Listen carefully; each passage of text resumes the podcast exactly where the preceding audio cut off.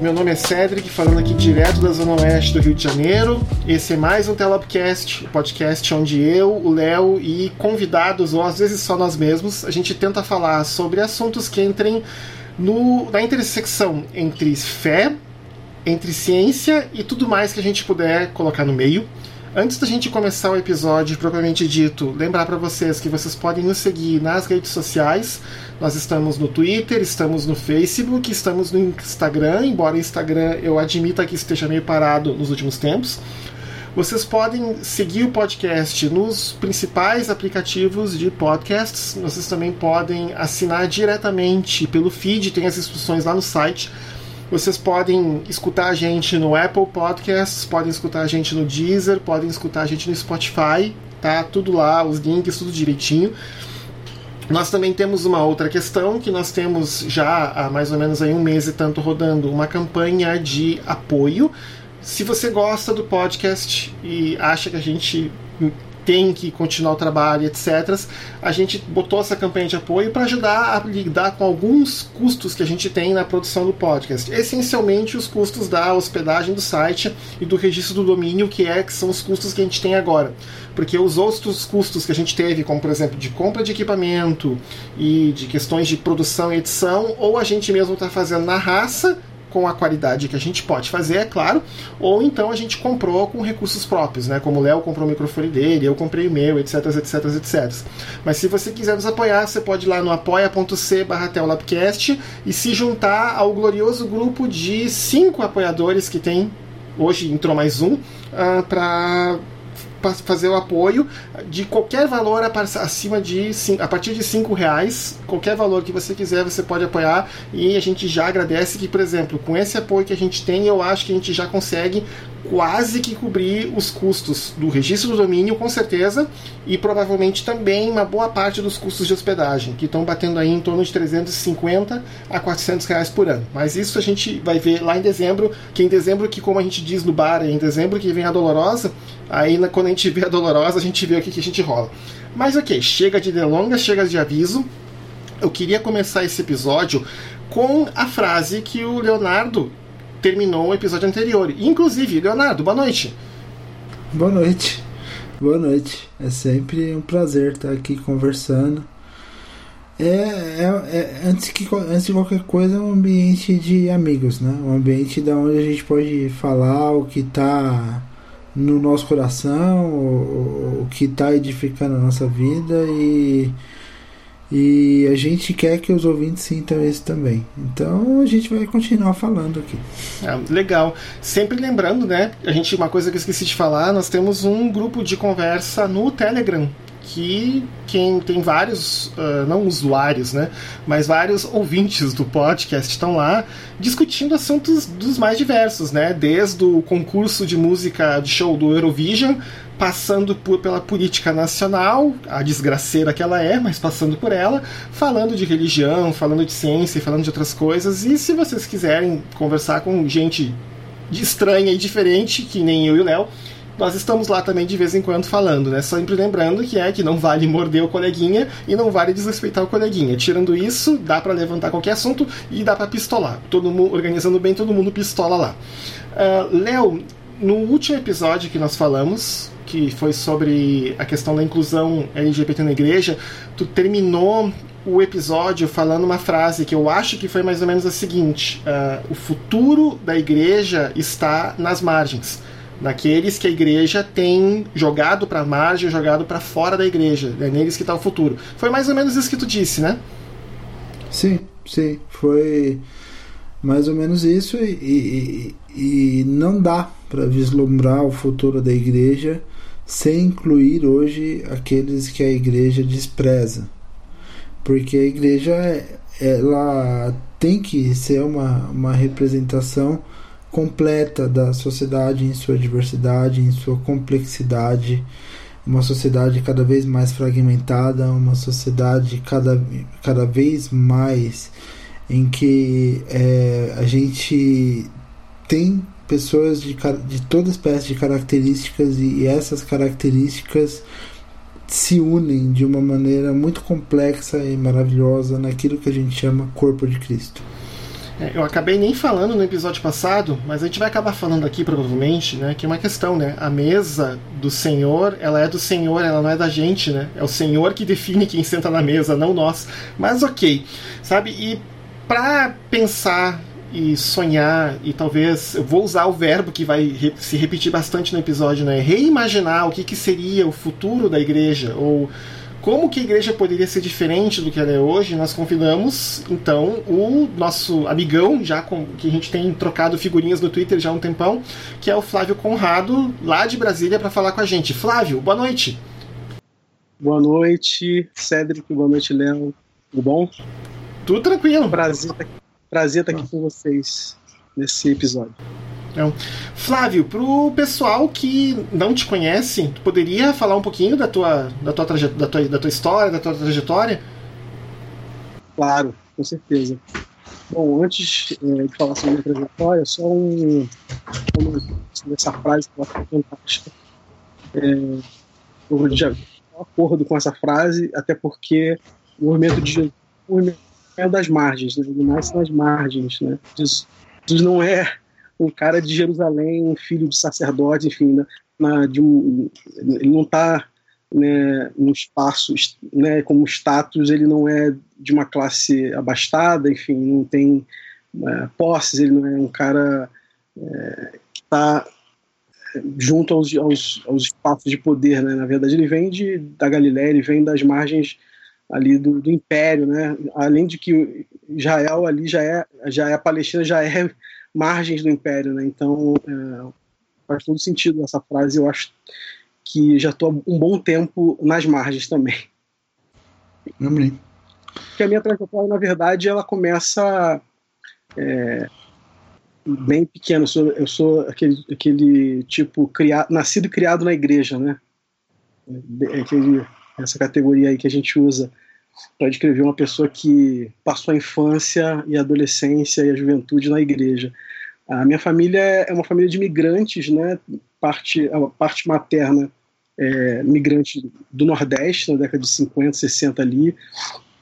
É, meus avós foram para o Rio e na parte paterna saíram de Minas indo para o Rio também. E ali na, no subúrbio do Rio, eles habitam ali no, num espaço de favela, bem precarizado, moradias bem precarizadas, e, e, o meu crescimento é nesse, nesse contexto, né, de subúrbio carioca.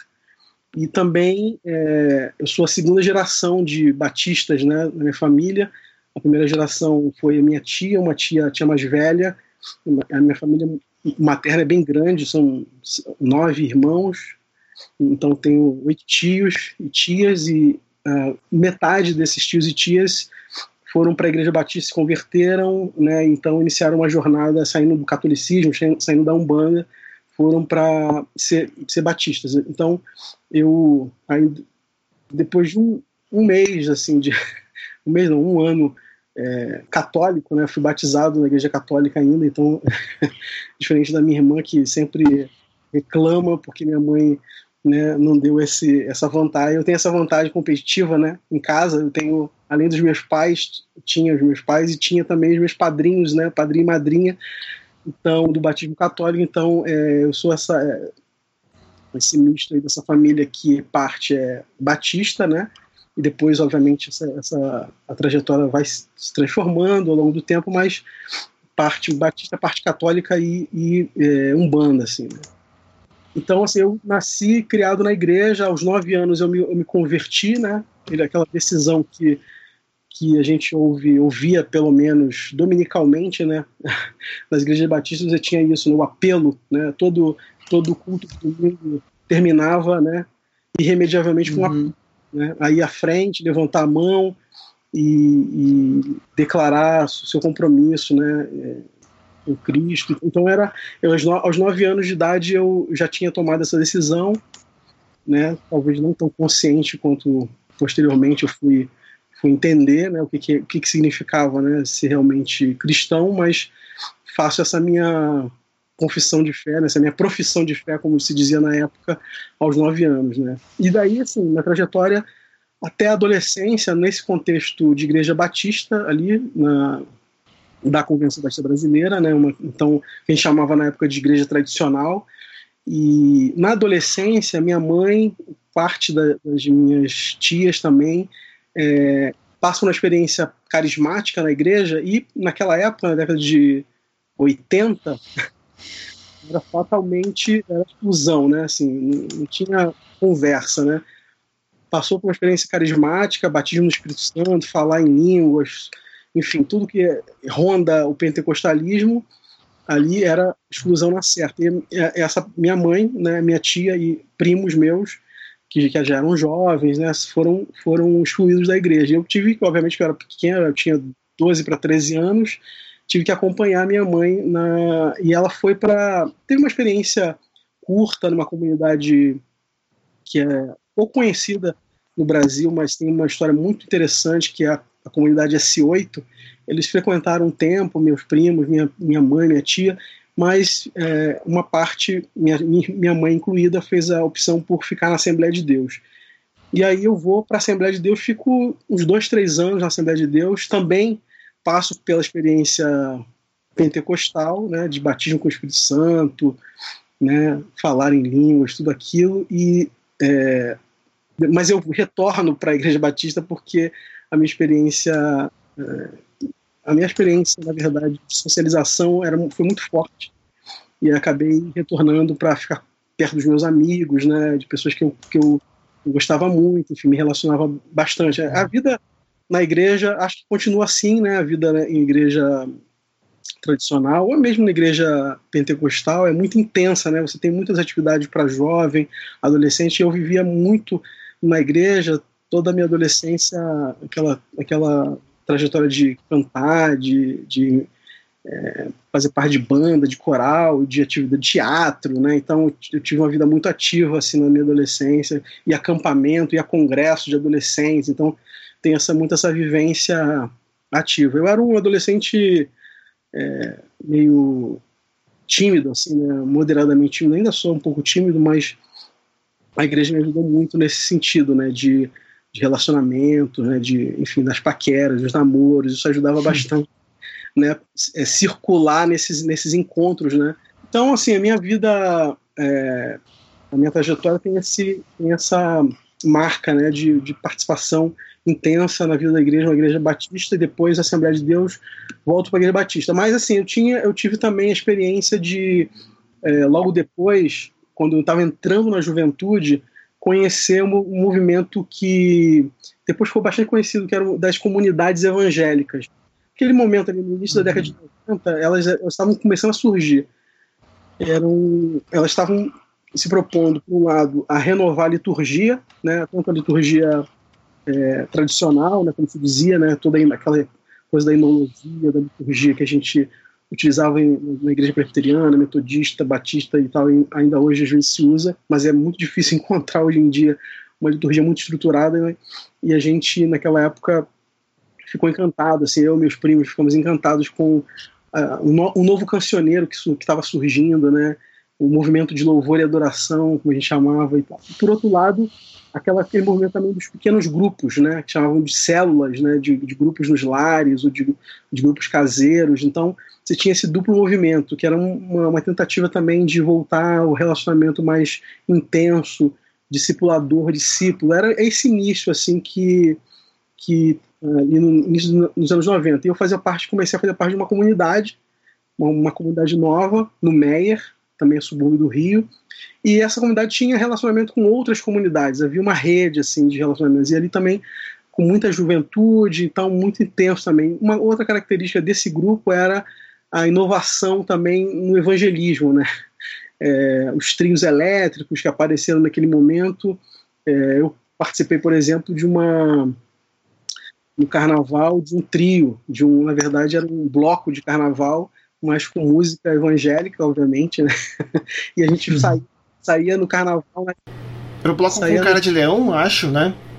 Então, tinha o, é, Cara de Leão, que era do Projeto Vida Nova, e tinha o Boca do Leão, que surgiu paralelamente com comunidades envolvidas eu fazia parte da bateria desse, dessa, desse bloco. Então, assim, tinha muitas essas iniciativas que eram muito interessantes. Enfim, é, é um, era um momento também de muita efervescência é, de muito crescimento né, dos evangélicos, né, década de 90, período que, surgiu ao mesmo tempo Igreja Universal com muita força na política, na mídia e ao mesmo tempo é, a, os históricos, né, por um lado, assim, atuando também, com, por exemplo, com uma aliança, a Associação Evangélica do Brasil, né, com a liderança do Caio Fábio no Rio de Janeiro, né, então é, também tinha um, uma interlocução muito forte né, com a sociedade. Enfim, é uma época também de redemocratização, então muita coisa acontecendo na sociedade brasileira, né, muita efervescência de participação social e política. Eu também tenho tô, tô ali, ali, crescendo nesse, nesse momento né, de redemocratização. E desse lado mais político, a minha formação ela, ela vem, por um lado, uhum. brisolismo, né, minha família é, tinha, tinha esse, esse. Acho que como grande parte do Rio de Janeiro né, tinha eleito o Brizola ali em 82, depois volta a eleger o Brizola depois para governador, então era muito forte no Rio brisolismo. Então tinha essa característica, é, tanto que a minha primeira eleição, a eleição de 89, né, que foi exatamente a primeira eleição pós-democratização, é, eu tinha 17 anos, então eu não precisava né, é, votar, tirar o título de eleitor, mas eu fui, tirei meu título de eleitor, e aí, primeiro turno, eu votei no Brizola, né? E depois, no segundo turno, votei no Lula, né? Era, era, uh, então, assim, e eu, com a minha experiência na, na igreja, por um lado, mas sem qualquer conexão com, com essa, esse lado político, era uma coisa meio de família mesmo, né? Uma família pobre, né, que eu tinha um, meu tio que era padrinho também, era uma pessoa sindicalizada, consciente politicamente, então isso me influenciava de alguma maneira. Mas, e também o movimento estudantil, né? E quando eu vou para fazer o ensino médio, né, eu encontro o movimento estudantil também em ebulição, né? Eu vou para a Federal de Química, uma escola técnica, né?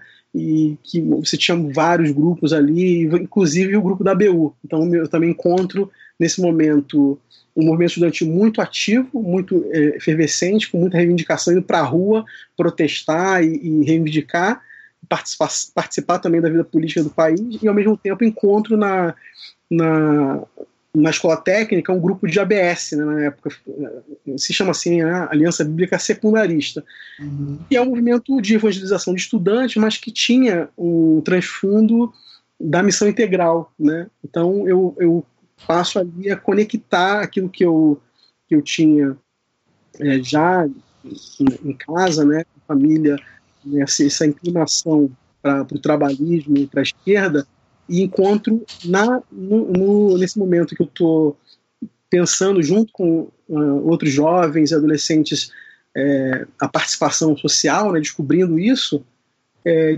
a missão integral que faz essa conexão. Então eu encontro ali, começo a ler, começo a me interessar, começo a, a pesquisar, assim, né, pesquisar e, e, ser também discipulado dentro desse movimento né, da, da BS, da BU, da Aliança Bíblica Universitária, e começo a ler vários autores, como René Padilha, como Samuel Escobar, como John Stott, C.S. Lewis, é, Robert Cavalcante, Paul Freston, né, enfim, vários autores que fazem essa Valdir Sternagel, né, fazem essa conexão entre vida vida é, religiosa, vida né, a fé, a espiritualidade evangélica cristã e a participação social e política. Então, eu encontro aí uh, e, vou me envolvendo uh, intensamente. Eu lidero o grupo lá na ABS, começo a participar intensamente da, da ABU, da Universitária, e na, na, na, na igreja eu começo uh, a ensaiar, né, vamos dizer assim, aprendendo essa, esse aprofundando, vamos dizer assim, esse vínculo começo a, a tentar envolver a igreja em, na participação social, especial, especialmente a campanha do Betim. Para mim foi muito, foi a primeira, assim, é, no, no, caso de, de, de, tentar envolver a igreja, né, de, de começar a articular com a igreja uma participação. Então, eu já era uma liderança, participava de um grupo, já era liderança de um grupo, é, e quando a campanha do Betinho apareceu, né, a campanha contra a fome, pela cidadania, aí eu vi a oportunidade de começar um grupo lá na igreja. Então comecei junto com outras pessoas que já tinham também uma sensibilidade social, não tinha muito essa formulação como eu tinha, mas tinha sensibilidade, né? Então assim, para recolher cesta básica, para recolher alimento, acho que a sociedade inteira é, brasileira participou e, e, se envolveu, né? Então a gente era parte disso também. E tinha a referência do, da, da VIND, né, por um lado, era essa, essa organização missionária do Caio Fábio, né, e depois uhum. a, a, EVB, a Associação Evangélica Brasileira, que também fazia, é, se envolvia iniciativas, né, Rio Desarme-se, enfim, é, essa coisa da campanha também Mutirão pela Cidadania, campanha de Natal contra a fome, enfim, todas essas atividades no Rio de Janeiro, o próprio movimento Viva Rio que surgiu ali, né, por conta da, do, do, da chacina da Candelária, da chacina de Vigário Geral, é, houve um, um, levante acima do Rio de, de é, contra a, a, violência e tudo isso envolveu a igreja também. Né? A, a, a Associação Evangélica Brasileira também estava envolvida, a VIN estava envolvida, envolveu muitos pastores e a gente, eu ali sempre acompanhando isso. Né? Então, assim, minha trajetória tem essa esse componente também de, de participação social. E daí, eu me, quando eu vou para a faculdade, né, eu, eu, me descubro apaixonado pela ciência política, pela sociologia, e vou fazer ciências sociais na UERJ. eu fiz química, né, me formei como técnico químico, mas é, decidi depois seguir a, as ciências sociais.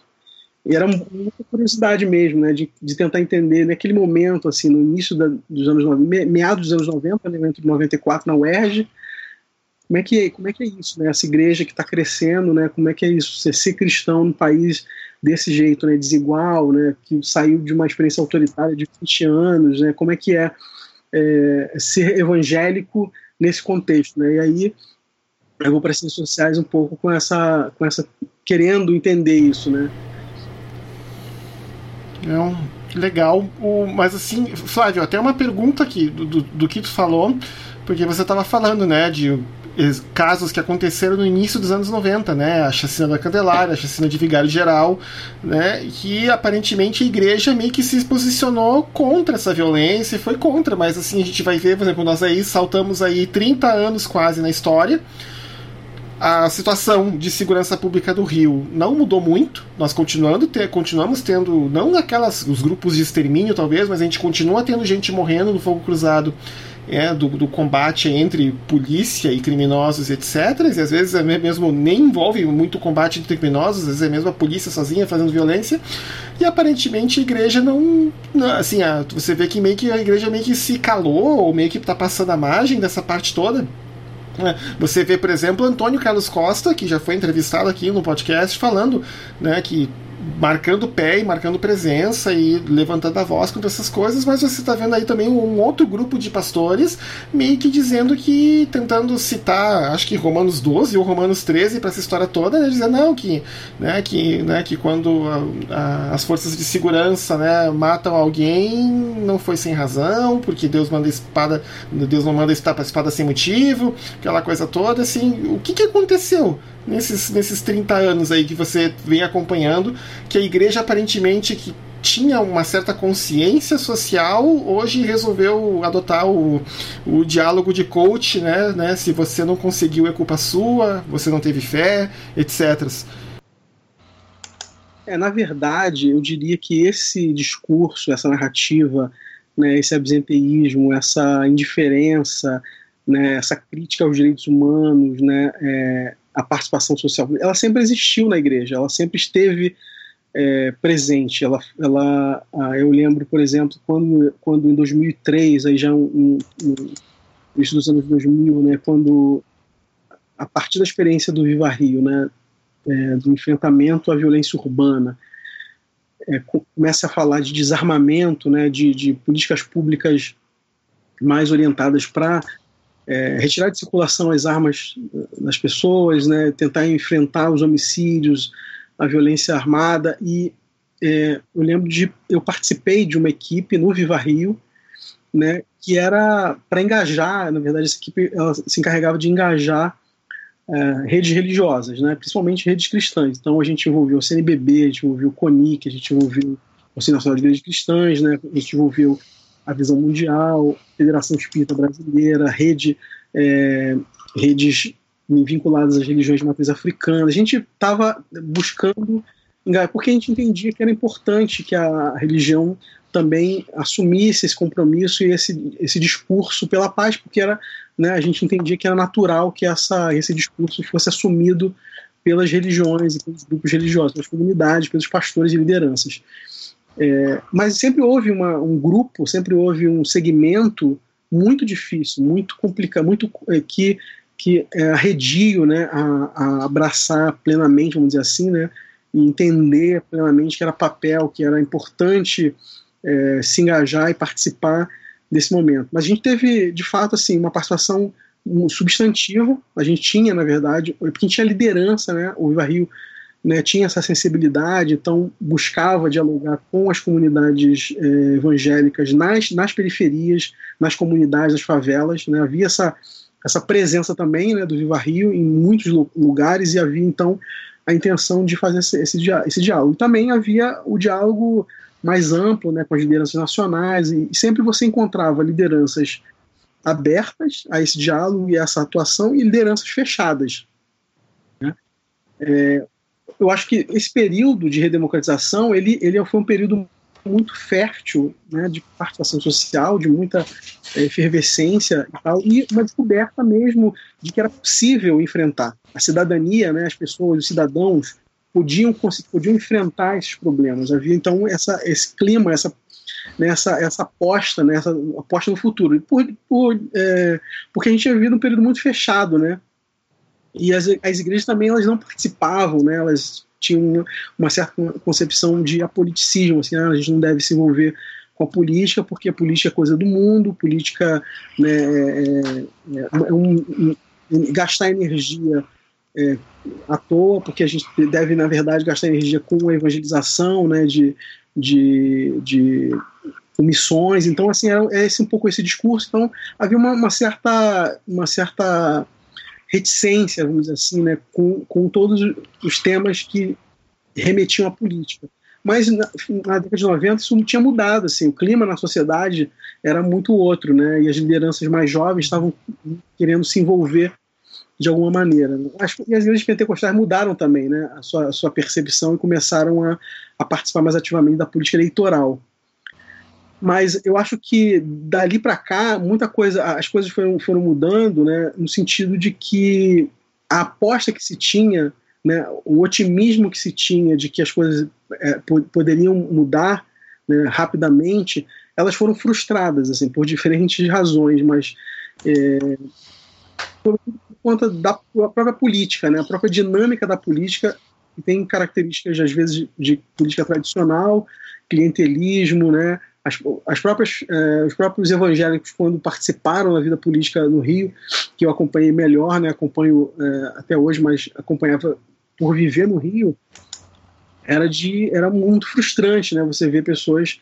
eh, que entravam para a política, mas não, não, transform, não transformavam né, o modo de fazer política, né, se deixavam é, enfim, acabavam incorporando o modus operandi ali estabelecido da política tradicional. Então isso, eu acho que isso é parte desse, né, dessa, da, da, dessa mudança que aconteceu, a frustração das pessoas em relação ao que se prometia, né, ao que havia um, um certo otimismo é, e a violência urbana ela foi se transformando no Rio e adquirindo até contornos muito muito ruins assim, né, piores assim, terríveis, né. Mas eu lembro que é, até, até o final, até o in, meados dos anos 2000, né, até um, quase ali 2008, quando eu, eu, eu saio do Rio, né, é, havia uma, uma disponibilidade, uma disposição de, das lideranças, das comunidades em, em participarem. Havia uma, um certo, uma certa vontade de, de, de participar, de atuar né, socialmente. Né, e, Bom, e isso, isso foi. acabou que foi sendo frustrado. Tem também o componente da própria igreja, eu acho que a participação da igreja, ela, ela diversas, diversas maneiras também ela frustrou as pessoas, porque a igreja também, eu digo a política institucional, né, a política corporativa, né, eleitoral, na política partidária, ela foi também é, se mostrando é, corrompida, assim, vários, vários problemas foram acontecendo nesse, nesse processo. E isso frustrou muitas pessoas. Então, acho que essa reação, essa, essa, esse retorno a um discurso, né, um discurso conservador, ele tem muito desse também processo, a minha avaliação. Né? Uma promessa não cumprida, né? de, uma, é, de acreditar que a democracia poderia ter soluções trouxe, né? Essas soluções não chegaram, né? Não chegaram. E sobretudo em áreas que são mais sensíveis, como, como a violência, né? Porque as pessoas sentem isso no cotidiano, né? Através do medo, né? A sensação de medo, percepção do medo, isso, isso, isso é uma coisa muito sensível e as pessoas é, é, reagem de uma maneira muito, muito forte a isso. E, e, a própria questão da corrupção, enfim. São vários elementos que estão aí, mas é, é, a própria vida nas comunidades, e você tem outros fatores, mas a, a, as promessas que a, a democracia é, apontava, assim, elas não foram cumpridas em termos de. Houve muita participação, houve muita ação, atuação, e a, a percepção, talvez, é que não, isso não redundou, isso não resultou em resultados muito concretos, né, de transformações sociais, assim, né. É, é, Flávio, já deu para perceber que Assim, você viveu talvez no, no, no, no olho do furacão, que, que, que um dos principais locais é, para isso foi, foi justamente a Baixada Fluminense, né, locais de crescimento.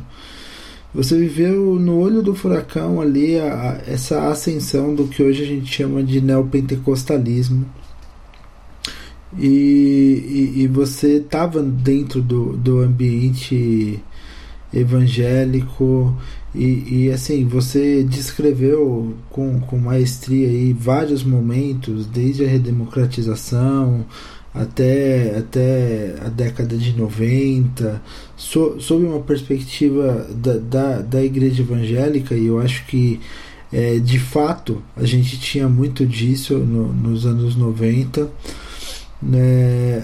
você né, interrompe aí a sua narrativa mais ou menos em 2008, que daí a gente já vive um, outro momento. É, mas o que eu queria perguntar para você, para você, é, em qual momento você percebeu que e daí assim, eu não quero fazer um juízo de valor de tal coisa é melhor, tal coisa é pior. A gente sabe que a gente tem maturidade suficiente para saber as características das igrejas é, tradicionais, das igrejas pentecostais de primeira onda, as pentecostais de segunda onda e finalmente das neopentecostais. Mas é, em que momento você sentiu é, que essas características neopentecostais para o bem e para o mal, então assim, maior foco em mídia, é, um, um, pouco de, de coisas voltadas à, à teologia da palavra da fé, é, um, é, porque assim, hoje, é, hoje em dia eu, eu, já, eu já vejo pessoas que têm um discurso mais tradicionalista, conservador, que por incrível que pareça estão alinha, alinhadas politicamente ao, aos neopentecostais, mas eu já vejo até um, um, assim as poucas pessoas que admitem que há uma crise ou alguma coisa do tipo eles pegam e falam ah é, as coisas começaram a acontecer assim quando a gente permitiu que entrassem as bandas dentro da igreja, porque antes você tinha só o, o cantor cristão e e, e você, você, não assim você sei que viveu isso você sabe que nos anos 90 era uma discussão recorrente dentro das igrejas se podia tocar bateria depois mais, mais tarde se podia bater palma enfim. Sim né assim, quando você, você, na sua percepção, quando você acha que essas características. Eu sei que foi uma entrada paulatina, foi um negócio é, que foi é, muito aos poucos, é, muito pela mídia também, porque se, se a gente parar para pensar. É, é, mu muitos membros de igrejas, ao buscar mais, só tinham opção no rádio de uma emissora que era cristã, mas era neopentecostal, que trazia, que trazia uma mensagem às vezes totalmente diferente da mensagem que era trazida na igreja.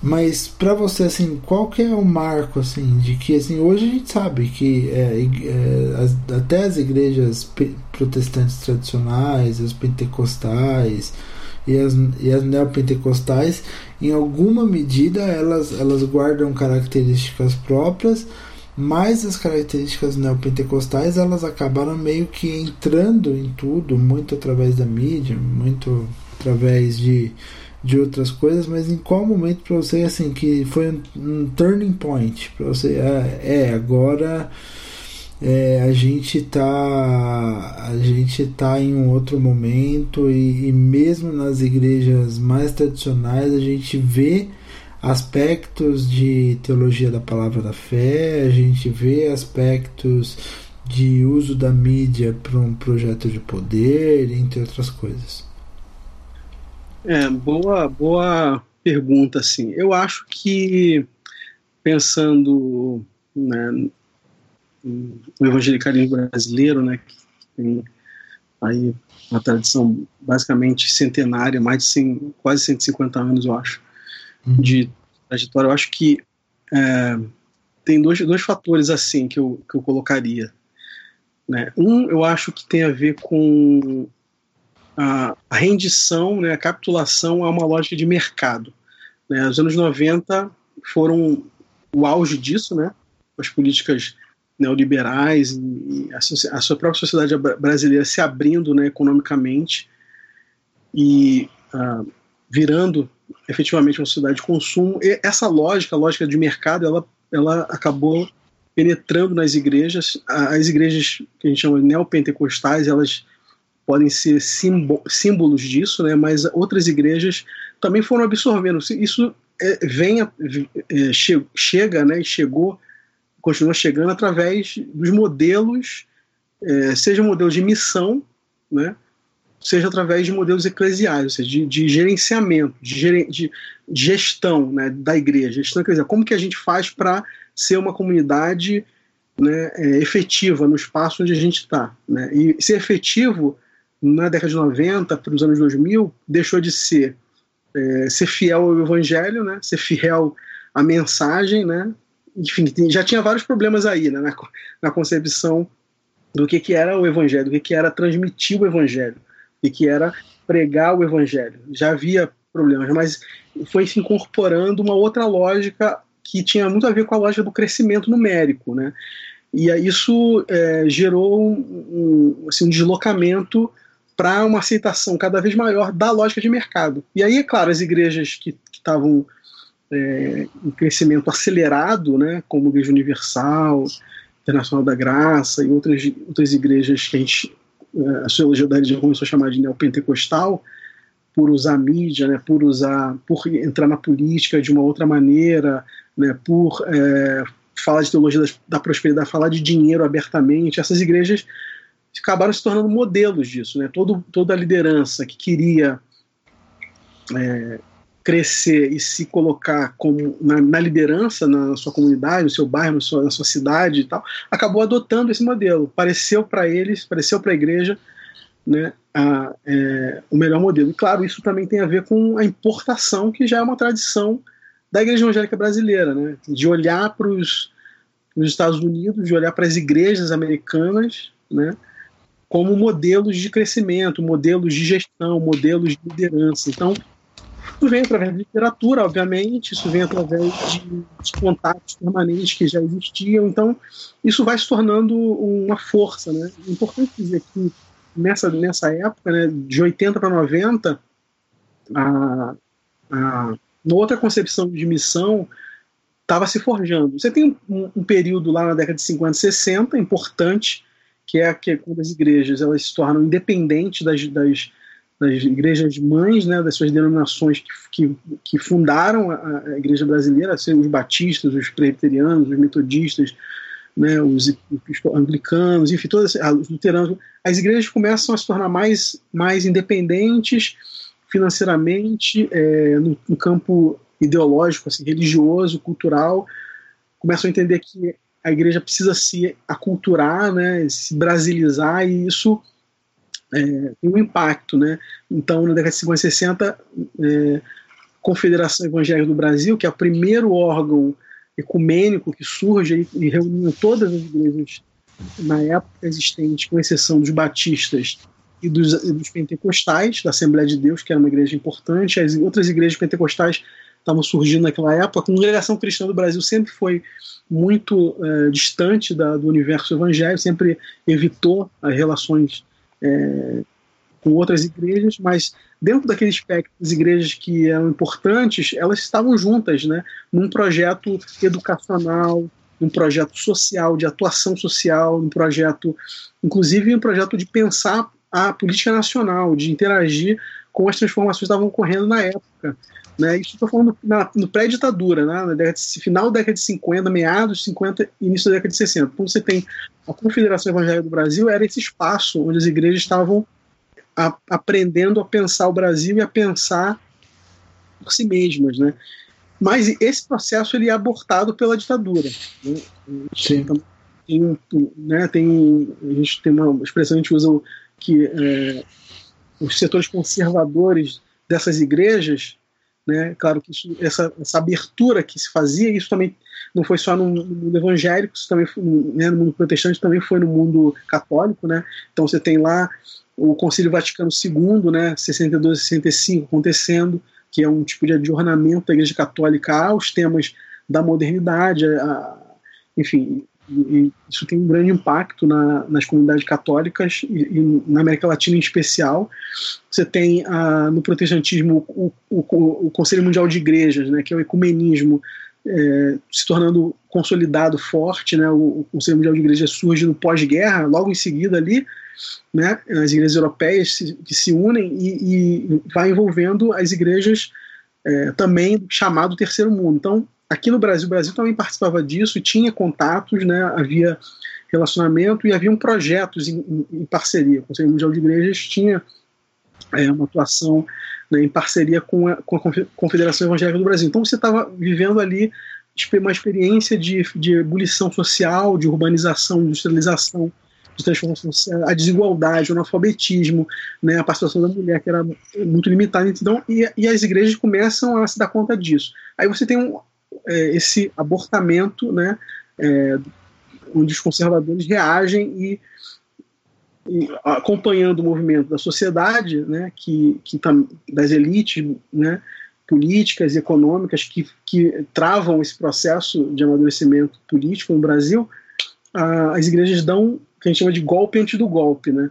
Então ali Sim. por 62, 63, as, as principais lideranças é, evangélicas que estavam nesse diálogo com a sociedade, estavam liderando essa, esse processo, elas são é, perdem os seus cargos, elas vão ser perseguidas, elas vão vão ser depois posteriormente vão ser entregues para a ditadura, né, para serem torturadas. Pra... Não, é bom, é bom ressaltar que a igreja teve um papel preponderante no próprio golpe de 64. Sim.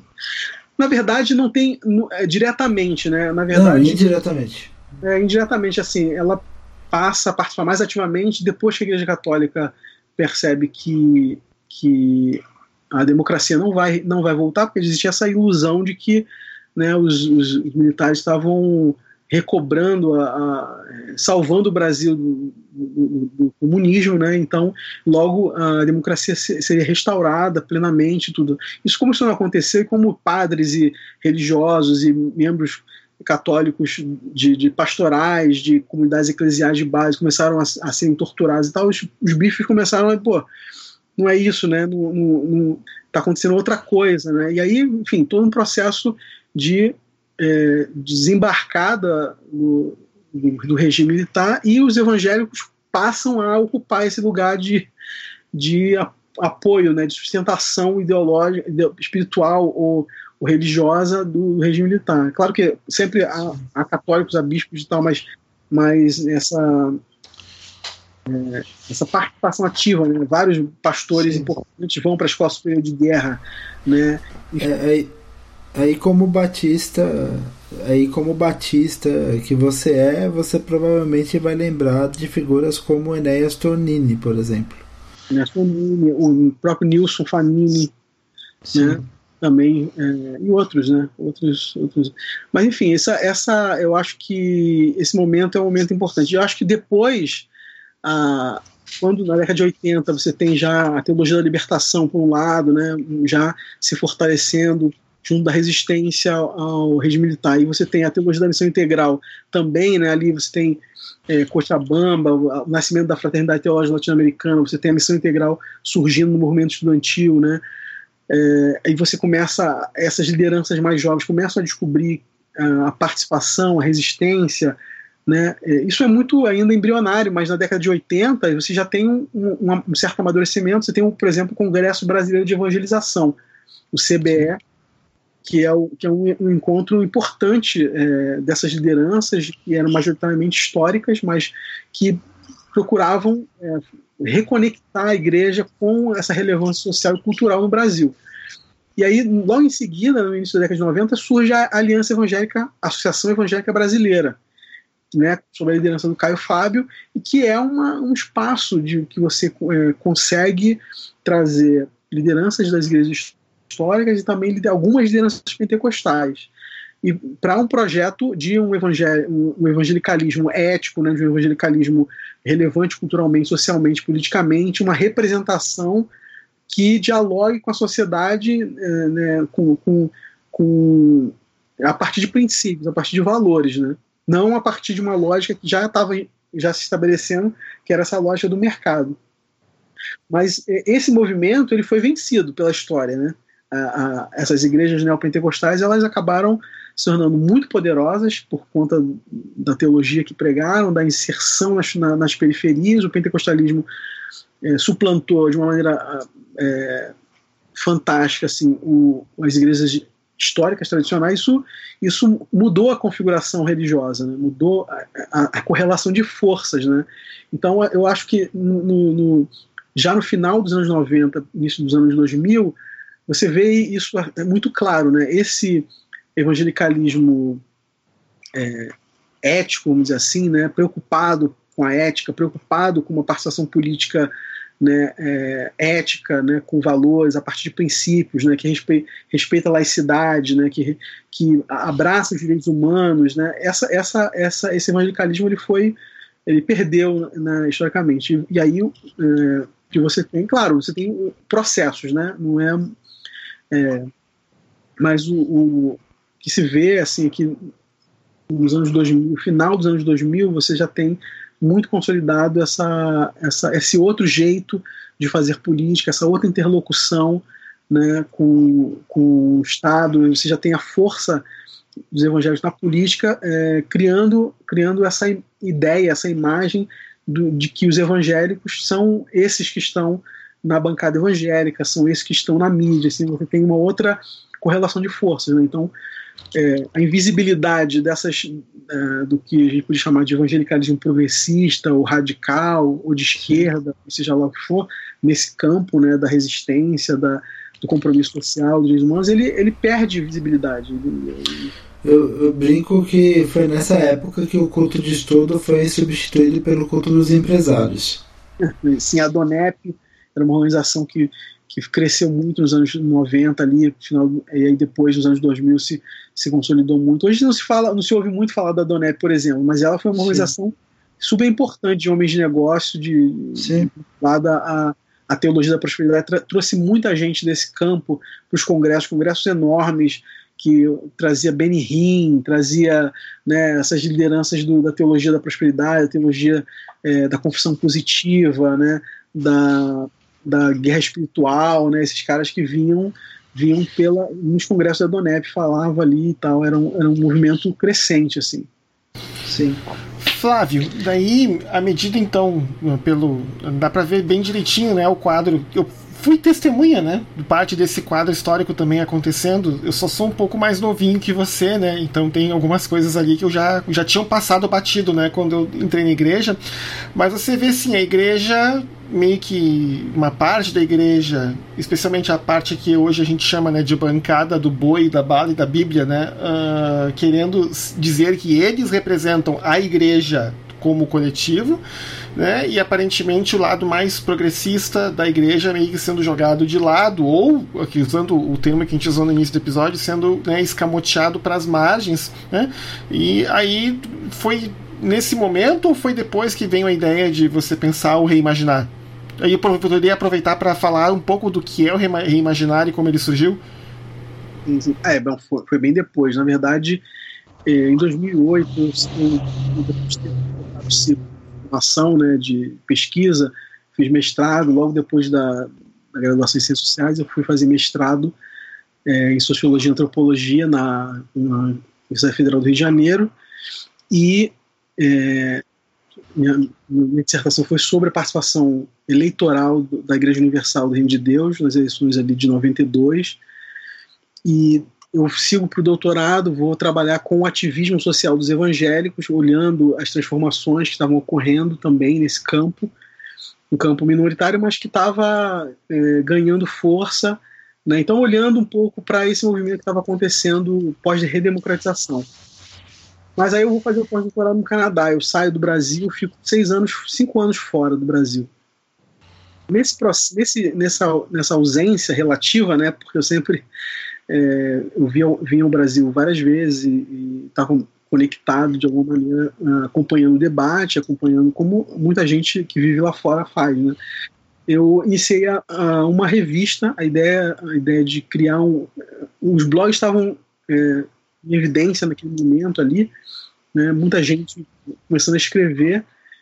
E, e aí eu, enfim, eu tive a ideia, eu comecei um blog e tal, né? E eu falei, pô, mas é, eu sozinho aqui, né, escrevendo, né? Se, se eu reunir um grupo assim de uns 40, umas 40 lideranças, né, e pegar uma pluralidade dessas lideranças, pegar ativistas, pegar pastores, pegar acadêmicos, né, e reunir isso aí numa, numa revista, numa espécie de revista eletrônica, né. Então eu me lancei nesse projeto, isso em 2008 para 2009, foi quando eu cheguei no Canadá, tinha tempo fazendo pós-doutorado, escrevendo só, né, tentando publicar as coisas que eu tinha no doutorado, e aí eu é, comecei isso, assim, comecei esse diálogo com muita gente que eu conhecia já é, por essa experiência na campanha do desarmamento, né? Então já, já conhecia bem o pessoal da missão integral, comecei a conhecer bem o pessoal ecumênico, e aí falei, pô, vamos, vou reunir essa galera toda numa, nesse espaço. Aí fui convidando e eu tinha, já tinha também no meu período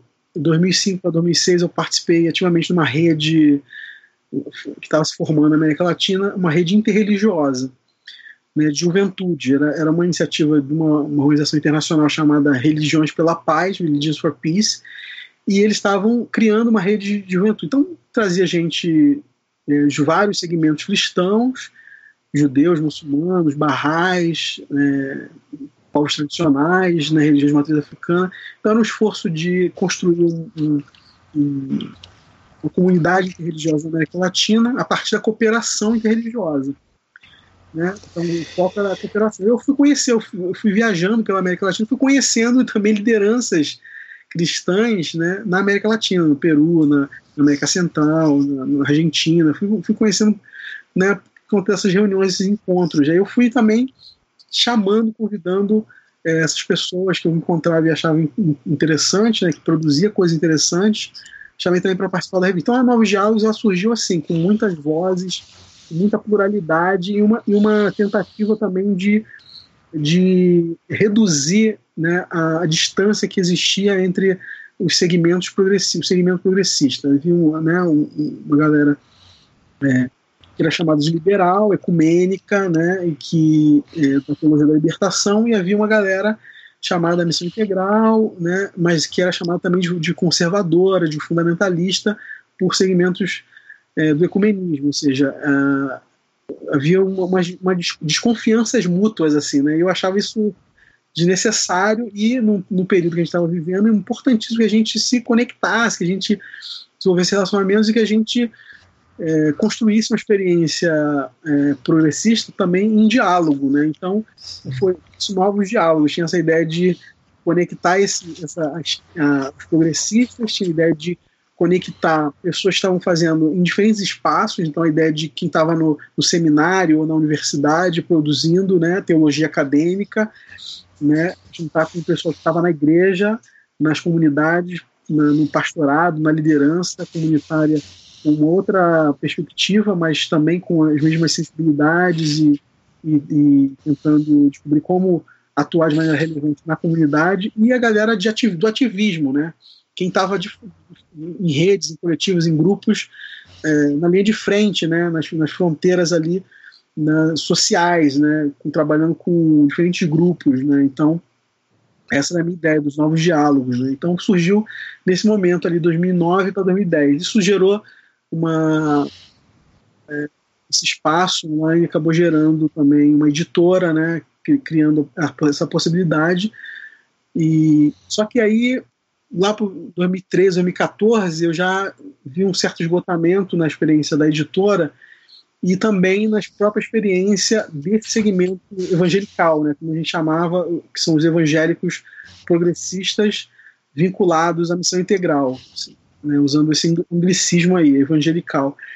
E aí, é, uma galera que estava com uma atuação interessante em frentes assim políticas e em frentes sociais muito interessante. Mas quando a gente ia para os temas mais complicados né que tinha a ver com o que a gente chama hoje de política identitária né é, quando a gente falava por exemplo de racismo quando a gente falava de, de, de gênero quando a gente falava de é, diversidade sexual né, havia muita dificuldade de trabalhar essas temáticas teologicamente e também no, no campo uh, das igrejas, da, da, na conversa né, com as comunidades. Então, uh, então assim, a minha percepção é que era preciso uh, inventar um espaço dif dif diferente, assim, um espaço novo, né, que aí usando esse termo da, da reimagi reimaginação, assim, a gente precisava também assim um certa uma percepção de esgotamento né, desse da,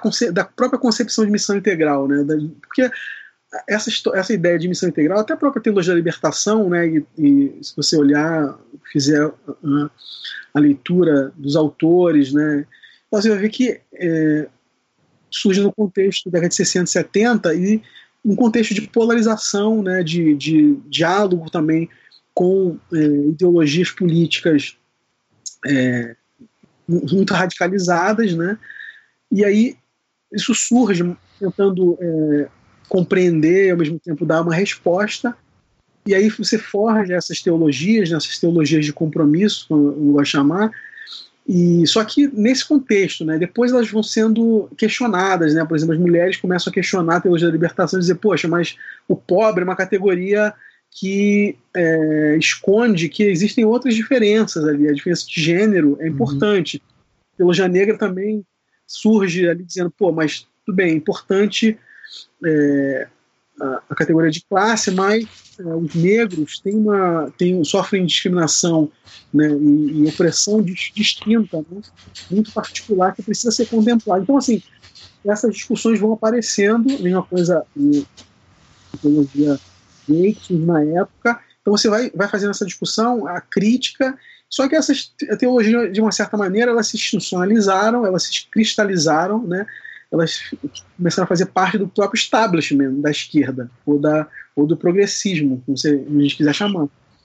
Então, assim, de uma certa maneira, o que eu comecei a ver, comecei a perceber, olhando também para a realidade e várias lideranças aqui e ali aparecendo, tentando dar respostas para essas questões, sendo boicotado muitas vezes, né, quando tentava trazer essa discussão. Né, por exemplo, CBE 2, né, eu falei do CBE 1 em 83. CBE 2 aconteceu em 2003 em Belo Horizonte. Eu não estava no CBE 1, 1, obviamente, né, porque era muito novo, era uma criança, mas no CBE 2 eu estava, estava como pesquisador, inclusive, no doutorado entrevistei muita gente, conversei com muita gente. Naquele momento ali, por exemplo, a questão racial não estava prevista. 2003, está falando 2003, né? E, e não estava prevista para ser discutido. Então, a gente faz uma discussão ali nos bastidores e pauta a questão racial e, por exemplo, o pastor Marco Davi vai ser incluído na, na, na numa das mesas, né, por conta disso. Então, assim, e a, outras questões vão, vão, vão surgindo, vão aparecendo, e, e uma, uma, juventude, especialmente, né, uma geração que, que já está fazendo essa discussão nas universidades, já está fazendo essa discussão nos movimentos sociais, está fazendo essa discussão nas, nas instâncias partidárias, começa a cobrar, entendeu? Começa a a reivindicar espaço de fala e, e, e então o movimento negro evangélico surge, né? É, coletivos é, de mulheres feministas é, cristãs evangélicas surgem nessa época. A própria a própria temática LGBT é uma temática mais complicada, né? pelos desafios hermenêuticos que que tem, ela é, nem, nem consegue é, se organizar para aparecer, né, para reivindicar. Então, assim, o reimaginar era um pouco uma resposta assim, de, de pensar, pô, se a gente não vai conseguir espaço né, adequado de fala, vamos dizer assim, para esses movimentos, para essas, essas discussões, para esses temas, então vamos criar um espaço novo. Né? Então, o reimaginar foi um pouco essa tentativa de, de abrir um novo espaço. Uhum que não que também que é, subvertia as, as, uh, as formas como, como essas instituições né, e esses, esses grupos se organizavam. Né? Enfim, as, as, as redes e as, as configurações estavam muito já também estabelecidas ali. Né?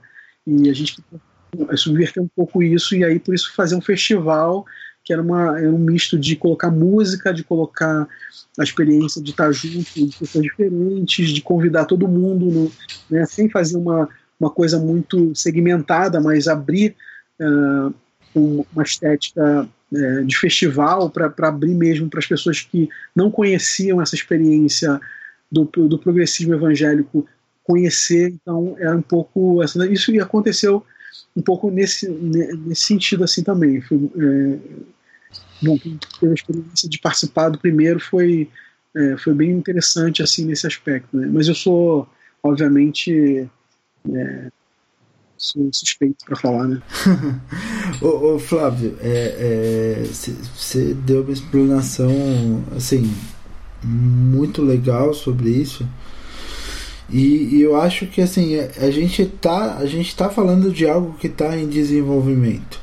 E, e ao contar essa história toda, tipo desde antes da ditadura e daí com a ditadura você teve a ascensão de movimentos conservadores na, na igreja evangélica e daí você criou é, modelos de resistência a esses a esses movimentos conservadores dentro da igreja. Então, daí lá na década de 70 fica muito forte, de fato, teologia da libertação, teologia de missão integral.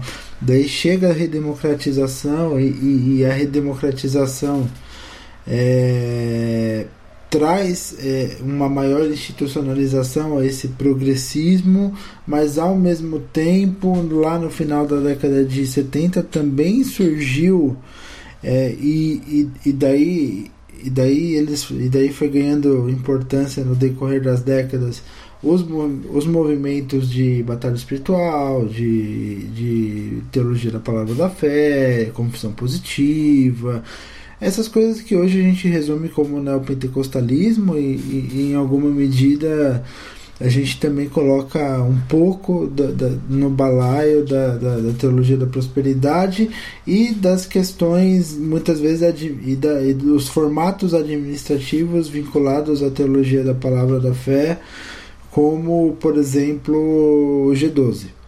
Mas assim, é, é, é, isso, isso, isso veio aí na década de 90 e 2000, ao mesmo tempo que você tinha essa reorganização e, e, a gente pode dizer essa consolidação do, do movimento progressista evangélico. Daí a gente chega nesse momento, nesse nosso momento atual, em que você, você percebe que há um tensionamento cada vez maior entre os progressistas evangélicos é, e, e os demais evangélicos, ou mesmo internamente entre os próprios progressistas evangélicos, porque a minha impressão, e, e, daí eu falo isso a partir do momento que eu comecei a acompanhar isso mais de perto.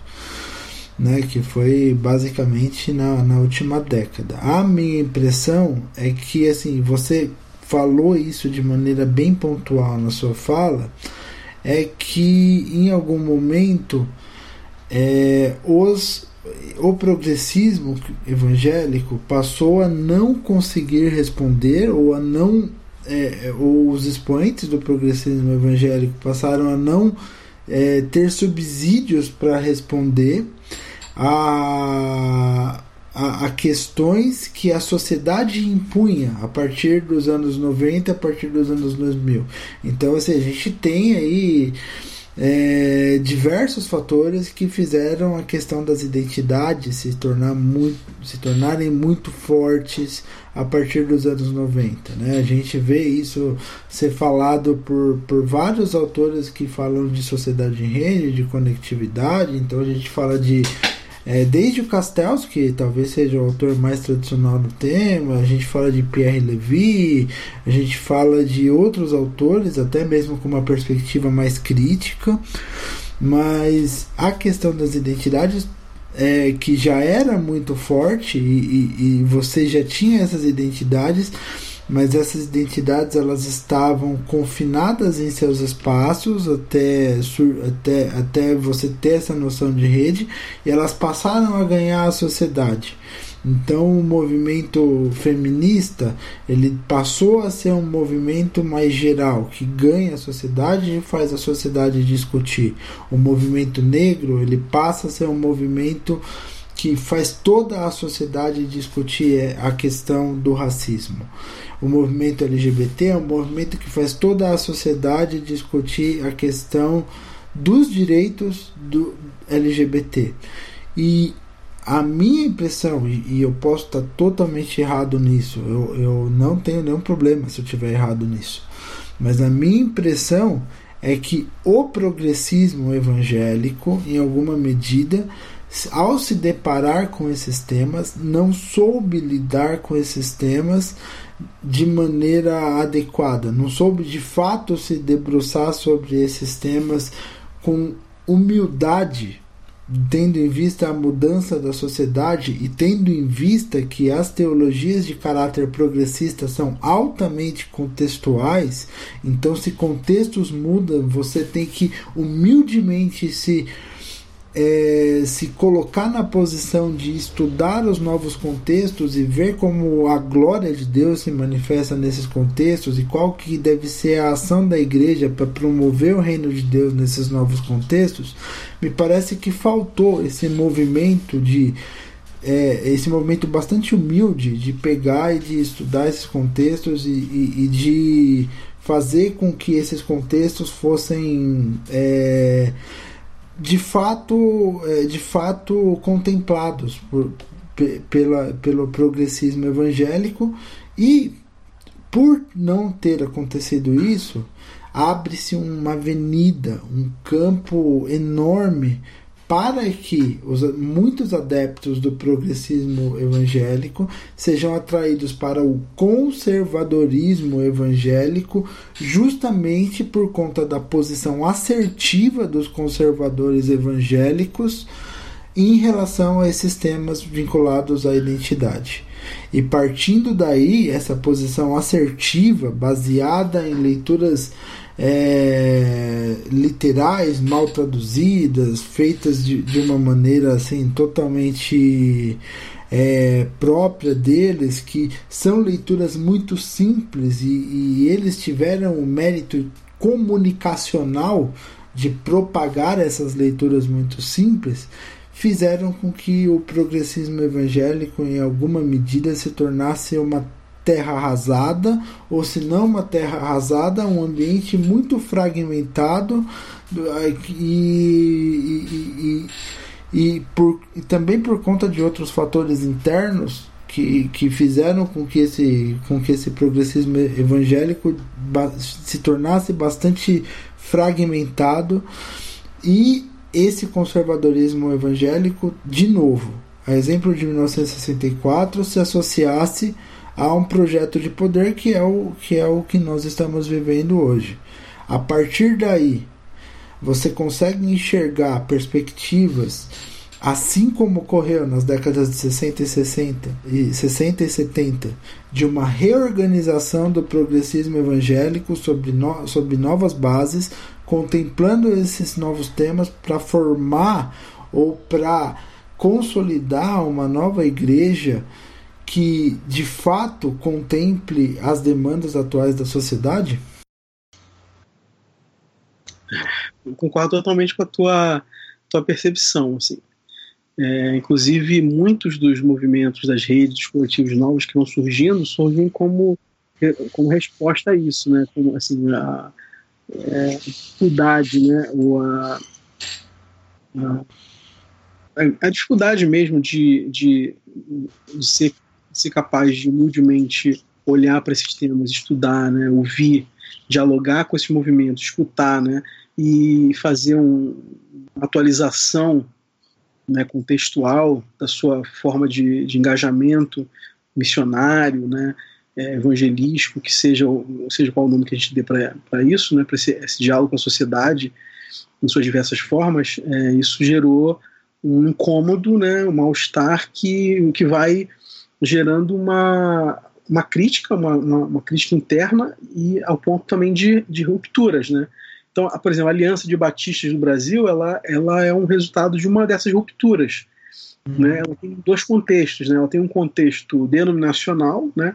por conta da dificuldade dentro da Convenção Batista Brasileira de pautar temas de diálogo religioso, diálogo ecumênico, né? da, da, do engajamento político, progressista e tal, a, também assumir pautas como a questão de gênero, a questão raça e etnia, a questão LGBT, é, isso gera, um, por, por, esse lado denominacional, uma, uma espécie de imperativo de criar um novo espaço para que a gente possa dialogar, que a gente possa é, fazer essa, essa conversa e, e, e também atuar é, ativamente nesse, nesses temas, é, tem uma dificuldade do lado teológico lá no Nordeste de é, ao fazer essa discussão, no sentido, em diálogo com, com as teologias é, contextuais, teologia da libertação, mas também a teologia negra, a teologia é, é ecoteologia, a teologia LGBT, a teologia é, feminista teologia negra, etc., é, também uma reação a, essa, a esse avanço da discussão, né? E aí você é, ter, ter, que romper também, criar esse um novo espaço para uh, ah, fazer essa conversa, para poder descobrir maneiras de, de atualizar o engajamento né, missionário. Então, é, isso totalmente. Uh, agora, qual o futuro? Como que a gente consegue é, superar os limites que a gente tem hoje para é, futuro onde a gente consegue, de fato, é, não só responder a esses movimentos e a esse esse contexto novo né, que está aí presente, né, e a gente lida com ele diariamente, mas também é, dialogar com as pessoas, né, nas nossas comunidades, né, porque a, a, nossa dificuldade também sempre foi esse lado, a gente sempre conseguiu, é, né, quando a gente conseguia, a gente conseguia fazer discussão nesses espaços mais qualificados, né, de discussão teológica, né, de é, de rede de engajamento político, de alguma maneira a gente tinha espaços paralelos, né, e algumas poucas comunidades, né, conseguiam fazer essa discussão abertamente, né, levando toda a comunidade à reflexão e tal.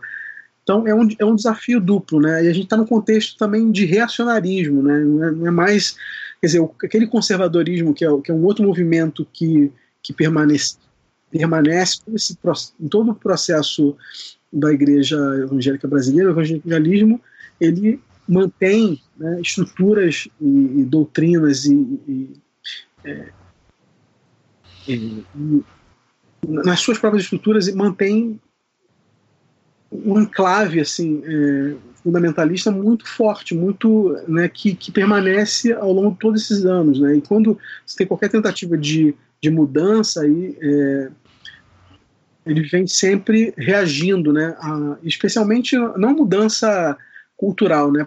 É, essas mudanças que acabam acontecendo é, são avassaladoras e não há, há forma de, de contê-las, né? Por exemplo, mudanças na liturgia, mudanças é, de gestão da igreja, ou enfim, modelos né, de missão, de gestão da igreja, mas estou falando é, de engajamento com a sociedade, né, uma outra, uma reflexão possível de, é, com um aparato teológico é, propor uma, uma participação na sociedade que seja é, positiva, né, que seja é, que, que renda né, a, um, um diálogo pelo bem comum, né? Então é, você tem uma, uma, dificuldade enorme, né, por conta desse desse enclave, vamos dizer assim, né, desse bloco, se a gente quiser usar um, um termo aí é, gramsciano, né, um bloco um bloco de poder que, que, uhum. que se mantém né, alijando uh, esses grupos que estão fazendo uma reflexão contextual. Né? Então, isso, isso nas denominações e também nos espaços é, interdenominacionais, né? nas principais organizações que qualificam a atuação dos evangélicos né? para missão, para ação social, para enfim, para todo tipo de ação, mídia, educação. Você tem um, um bloco que, que, que, bloqueia né, a, reflexão e, e, a contextualização. Né? Então, é, hoje, com, com essa, essa onda é, de extrema direita, né, então você tem, na verdade, um acerramento, né? então um, acerramento reacionário né, é, para as pequenas mudanças, os pequenos deslocamentos que começaram a ser feitos na reflexão, no debate, na, no diálogo, na conversa teológica e de missão, né, de, de é, inserção na, na, no, no, debate político. Então, é, eu estou falando aí de questões, assim, falando de questões mais gerais, assim, direitos humanos, por exemplo, falando de políticas públicas, né, falando de, é, dessas áreas da política da assistência, da política nutricional, né, da política é, da participação nos espaços institucionais. Então, assim, né, quando ah, esses movimentos começam a, a, a, aprofundar, vamos dizer assim, né, a sua participação, qualificar o seu discurso para estar nesses espaços e falar a partir de um lugar, não mais um lugar estritamente religioso, mas um lugar que compartilha valores, né, que busca pontos de, de convergência com as forças sociais, né, você tem uma reação ah, esse bloco, esse bloco é um bloco fundamentalista, assim, que impede a reflexão, né? Impede a, a, debate, impede, é, marginaliza. Né? Então, é, exclui, marginaliza, né? persegue. Né? Então, isso gera um, um, uma dificuldade enorme, assim, um conflito também enorme, né, e ao mesmo tempo, claro, você gera uh, novos movimentos, você, você, acaba criando possibilidade de surgir novas frentes, né, Novas invenções, novas reimaginações. Isso é uma boa aposta. Eu acho que a gente, quem está comprometido com o Evangelho de Jesus, né, é, precisa somar nesse espaço, precisa né, fortalecer esses espaços, precisa participar, em vez de se, de se isolar e, e dizer, ah, não quero é, me envolver mais, não, ao contrário, assim, descobrir onde estão esses, esses lugares. Acho que é, é um pouco a pergunta da mídia, né, muitas vezes, né, onde estão os progressistas, né, existe essa, essa é, a gente ouve né, esse questionamento, jornalistas mas então, é só, é só o Feliciano, é só o Malafaia, é só o evangélico, é isso? Não, não é só isso, tem, tem os progressistas, mas tá, e cadê? Onde eles estão? Onde eles estão se organizando? O que eles comem? O que eles fazem? Onde eles dormem, né? Então, um pouco a gente precisa a, a, apresentar e fortalecer e dar visibilidade a esses espaços. Eu acho que estão surgindo boas, boas é, lideranças estão presentes aí, tem espaços interessantes. A gente precisa dar mais visibilidade a esses espaços e criar novas, novos espaços, né? né novas frentes para conversar, para debater, para fortalecer essa conversa, esse, essa atualização, essa contextualização do Evangelho, da mensagem do Evangelho. Né? Para que faça sentido para as pessoas que estão vivendo nesse momento do século XXI. Agora, a gente está lidando também com essas forças reacionárias. Né? Então, um grande desafio, porque eles é, planejaram né, há muita, muitos anos essa, essa retomada. Né? É, então, então, então, com muita força também na juventude, eles têm é, estrutura, eles têm igrejas grandes, eles têm né, as mega igrejas, eles têm força midiática, eles têm poder político, então são forças muito poderosas com as quais a gente está lutando e enfrentando. Até aí, o importante é que eu tenho dúvida se eles têm Cristo. Eu tenho uma última pergunta, uh, Flávio. Até porque nós estamos nos aproximando aí do nosso tempo, nosso tempo aí de, de conversa. Uh, seguinte, eu nós conversamos já há algum tempo, né, a gente vem trocando figurinhas via Twitter e via mensagem instantânea, que assim, a gente, pelo Telabcast, a gente recebe muita, muitos relatos né, de gente que saiu da igreja desiludido ferido, cansado, e assim, alguns não querem mais voltar, outros não sabem para onde ir. Aí, tanto por causa dessa guinada conservadora que a igreja, num geral, parece estar dando, como também os eventos que acabaram levando à eleição aí do nosso atual presidente. Né? E o apoio maciço né, de setores grandes da igreja evangélica uh, ah, para ele, que inclusive é o grupo de apoio mais fiel é porque a popularidade dele nas pesquisas de opinião tem caído, exceto frente aos evangélicos, né?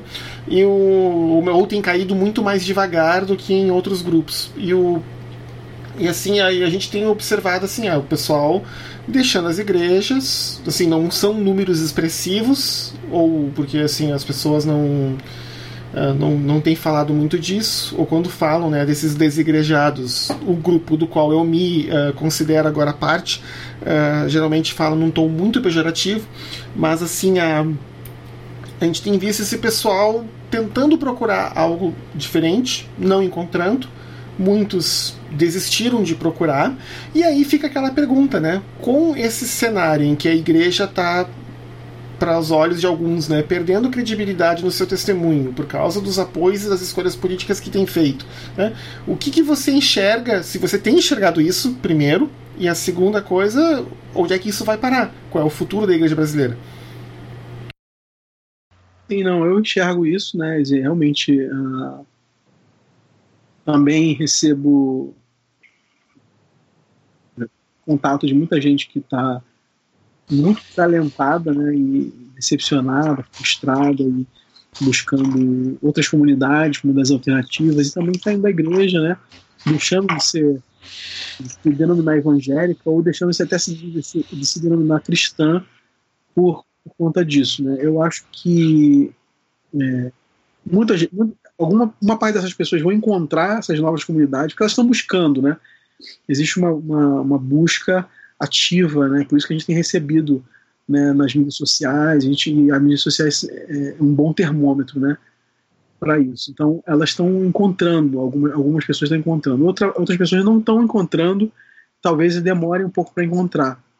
Mas eu acho que a nossa resposta tem que ser é, dar visibilidade, assim, é, além, de, obviamente, de, de fortalecer esses espaços, né? E, se possível, criar novos espaços. Na sua cidade, não tem uma comunidade alternativa, se junta com outras pessoas e forma essa, essa comunidade alternativa. Isso pode parecer complicado, né? Pô, formar uma comunidade, mas se reunir é, com cinco, seis pessoas, né, quinzenalmente, por exemplo, não é uma coisa tão complicada assim. E compartilhar a vida, né, e, e abrir a Bíblia e tentar fazer uma, uma, outra leitura, né, de orar junto, né, orar pela, pela situação que o país vi, se encontra, né, orar pelos movimentos sociais, orar pelas, pelas forças é, que estão lutando contra, contra esse, esse gigante né, é, neofascista, o proto-fascista. Então, assim, é, é, possível, é possível. Então, eu, eu acho que, que a gente precisa é, continuar dizendo para as pessoas que é, o melhor caminho para enfrentar isso é junto, né? É, é, é, conversando é, dialogando também.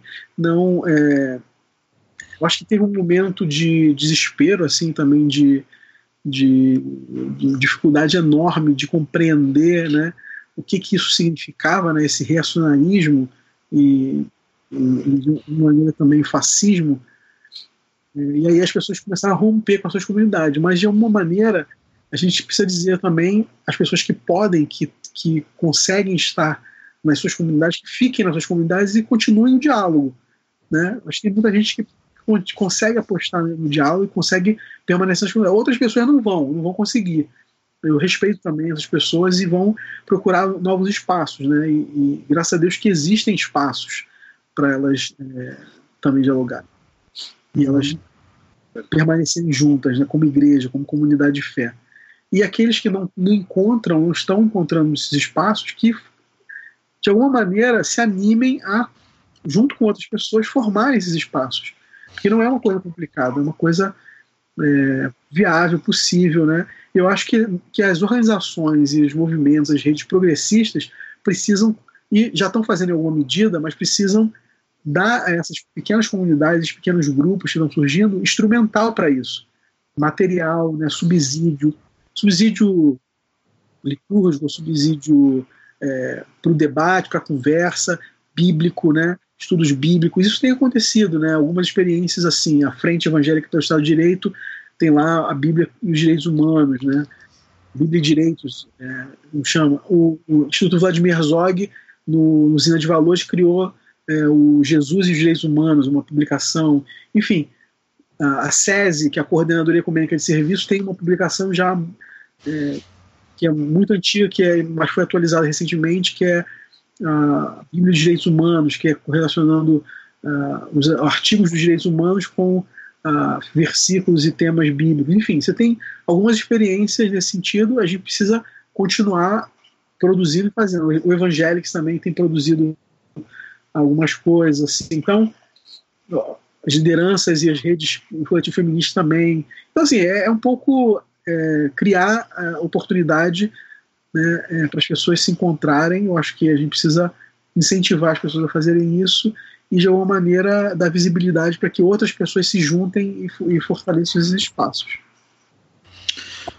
Fantástico. Eu, eu sou um cara é... esperançoso, eu sou um cara é, que, que eu, eu, acho que é, é importante a gente ter esperança. É claro que a história não muitas vezes não dá para gente muita muito ânimo né para pensar que que esses, esses movimentos alternativos né comprometidos com o evangelho vão se tornar hegemônicos. Eu, eu não tenho muita muita é, eu não acredito muito nisso né. Eu acho que a gente vai continuar sendo sendo uma, um fermento na massa né.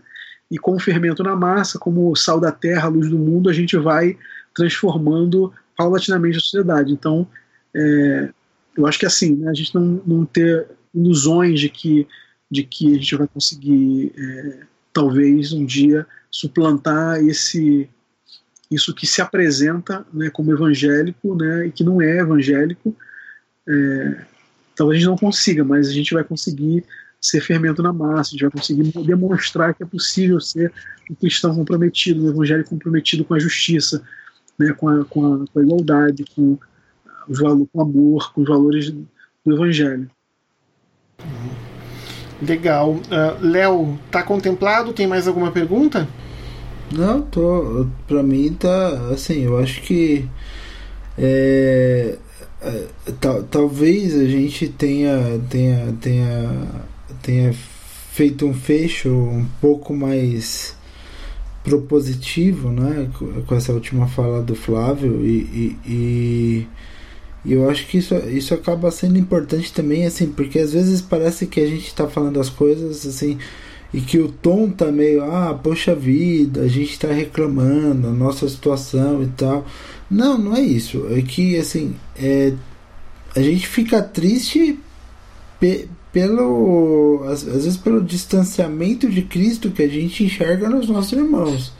Então a caminhada talvez tenha que ser muito maior e muito mais dolorida em alguns aspectos, mas é, a gente sabe e a gente tem essa consciência de que, de que o caminho está adiante, que a gente tem que estar tá vivendo a cada dia nesse caminho, ainda que é, é, algumas coisas não estejam contempladas e a gente tenha novas categorias, como por exemplo a das pessoas que não têm uma comunidade, é totalmente compreensível as pessoas não terem uma comunidade hoje, né? E, e mas é, é, inter, é interessante é, ver como assim é, é olhando olhando para frente é que assim talvez talvez o futuro te, esteja numa coisa muito simples que o que o Flávio falou que é a questão de que você hum, chega na igreja as pessoas elas estão buscando cada vez mais uh, o,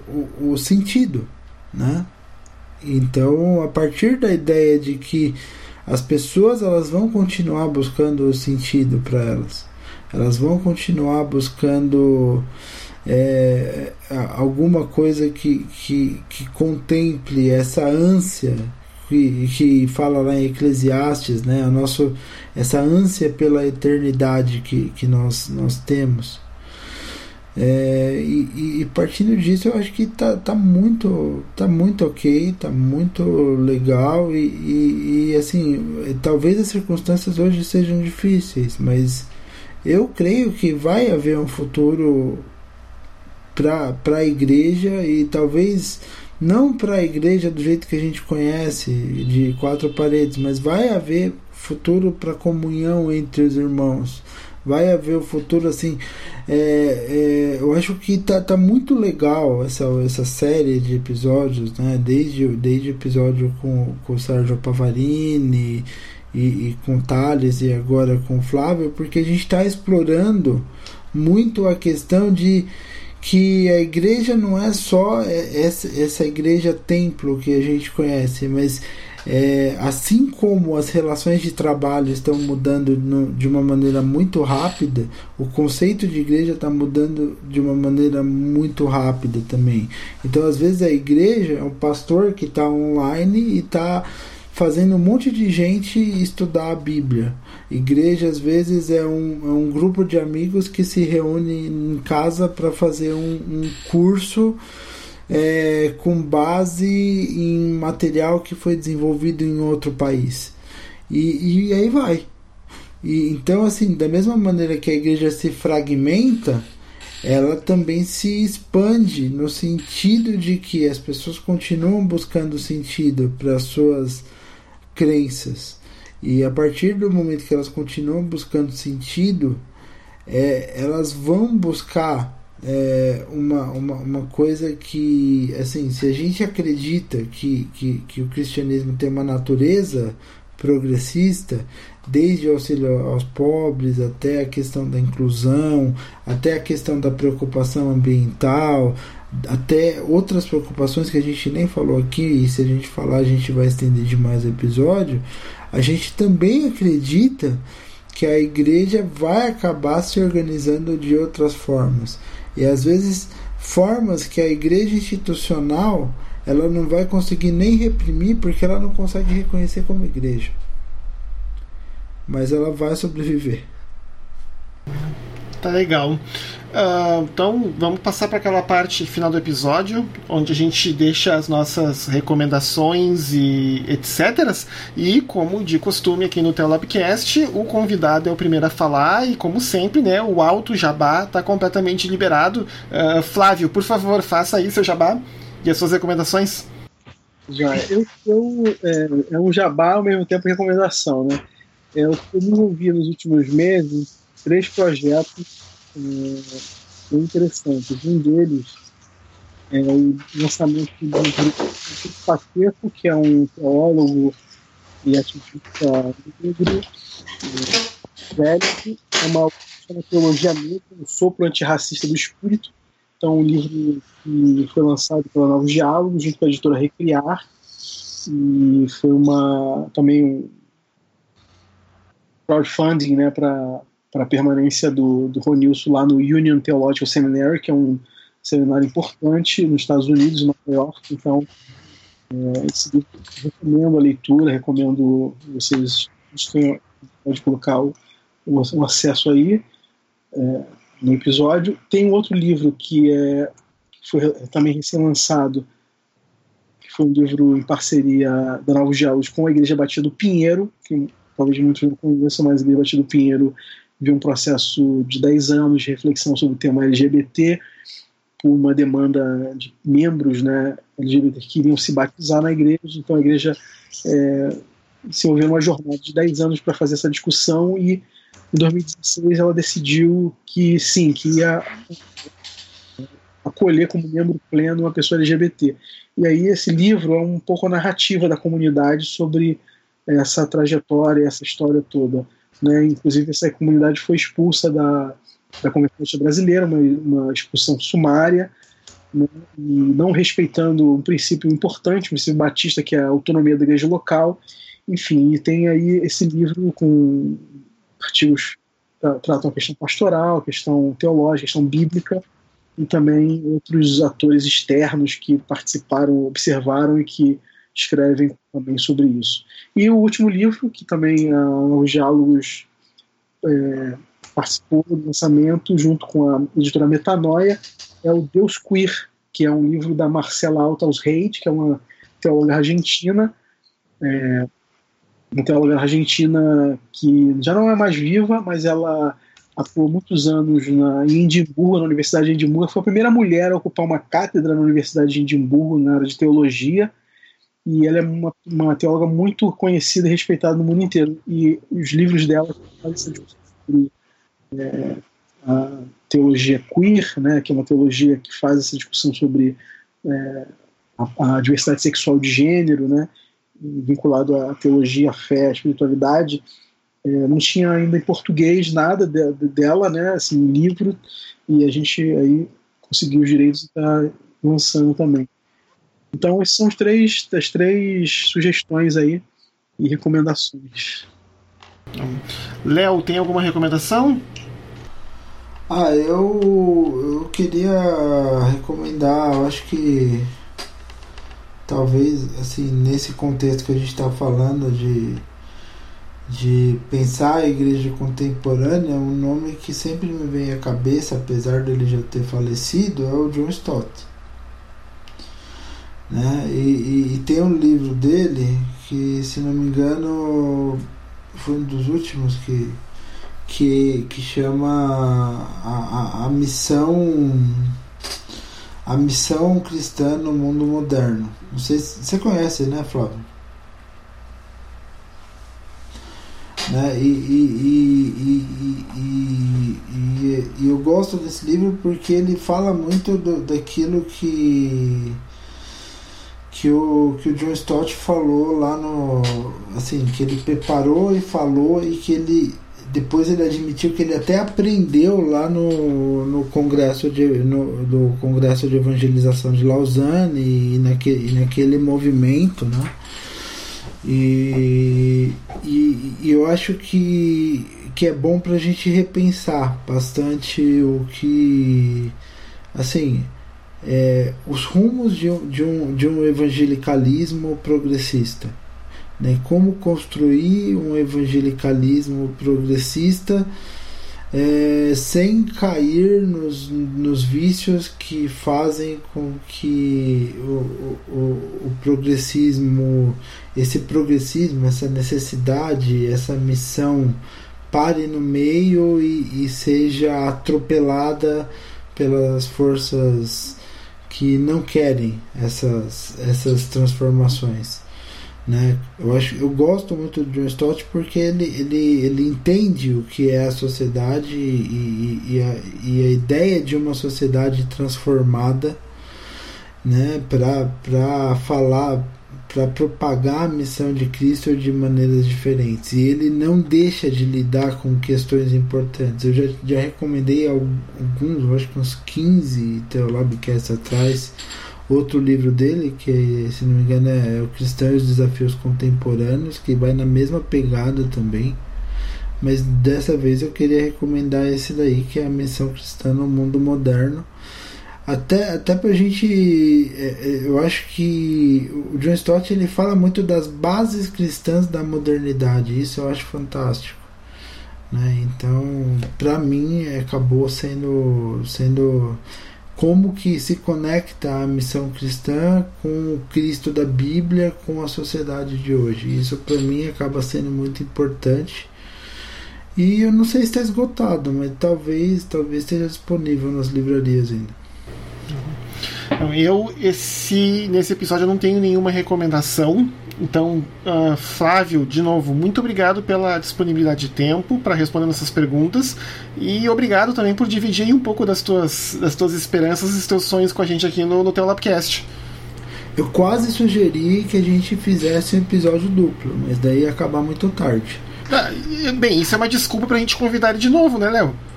Sim, sim, sim. Foi muito bom. Não, eu tô. Eu, eu, aberto aí uma nova, um novo episódio. Eu sou um cara muito falante, mas hoje eu só. Eu, eu falei pouco até. Eu fiquei meio quieto, porque eu só aprendi só. Tá bom. Que os, os, os seus ouvintes aí, os ouvintes do Telobcast, curtam esse, esse episódio aí. Porque tá longo, né? Não, mas vai ficar, o pessoal gosta, né? No momento que a gente chegar no nível de um xadrez verbal, aí a gente começa a ficar preocupado, né? Mas até lá, até lá não tem problema não. Uh, então, uh, pro pessoal que está nos ouvindo, uh, muito obrigado pela audiência. Esse foi mais um Telopcast, onde a gente fala de fé, de ciência e tudo que a gente pode botar no meio. E até daqui a mais ou menos uns 15 dias com um novo episódio, gente. Boa noite. Boa noite. Boa noite.